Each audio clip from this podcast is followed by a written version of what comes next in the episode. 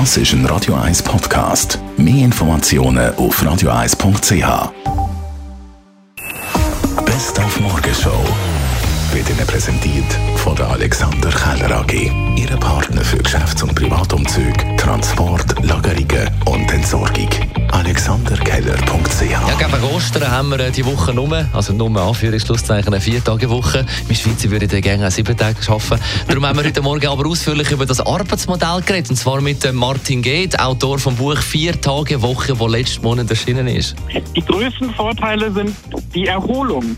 Erholte Mitarbeiterinnen und Mitarbeiter sind produktiver. Man kann es auch ganz konkret messen am Krankenstand. Der Krankenstand in allen Unternehmen, die ich beobachtet habe, sinkt also von halbiert in großen Produktionsfirmen bis zu 0,5 Prozent sinken die Kranktage sodass mehr Gesundheit führt natürlich sogar bei einer reduzierten Arbeitszeit zu mehr Arbeitszeit. Das ist kontraintuitiv, aber das ist der, der größte Effekt. Dann sind die Leute mit dem Frühling wieder am Joggen und darum hat es heute Morgen Tipps gegeben vom Laufprofi Markus Rieffel, wie man gut in die Saison startet. Ja, man sollte von Anfang an schauen, dass man seine Idee ein bisschen Struktur gibt. Man sagt ganz schnell einmal, äh, äh, jetzt sollte der Bauch weg, oder? Besser wäre, wenn man würde sagen, ich will wieder meine Jeans passen. Oder man sagt das schnell mal unter Freunden. Ab morgen gehe ich täglich joggen. Und auch da wäre, glaube ich, realistischer, wenn man sagt, ab morgen gehe ich dreimal pro Woche joggen.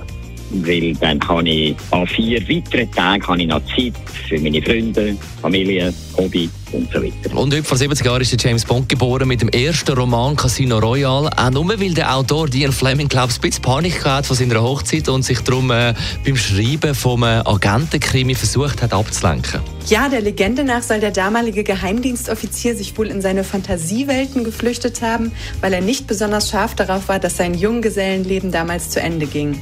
Auf seinem Anwesen in Jamaika, das übrigens Golden Eye hieß, schrieb er vor genau 70 Jahren die ersten Worte.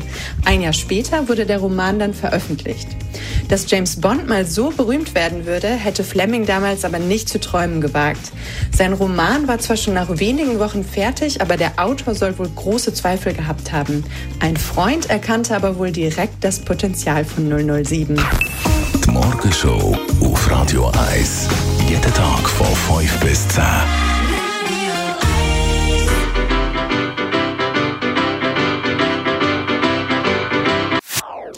Das ist ein Radio 1 Podcast. Mehr Informationen auf radio1.ch.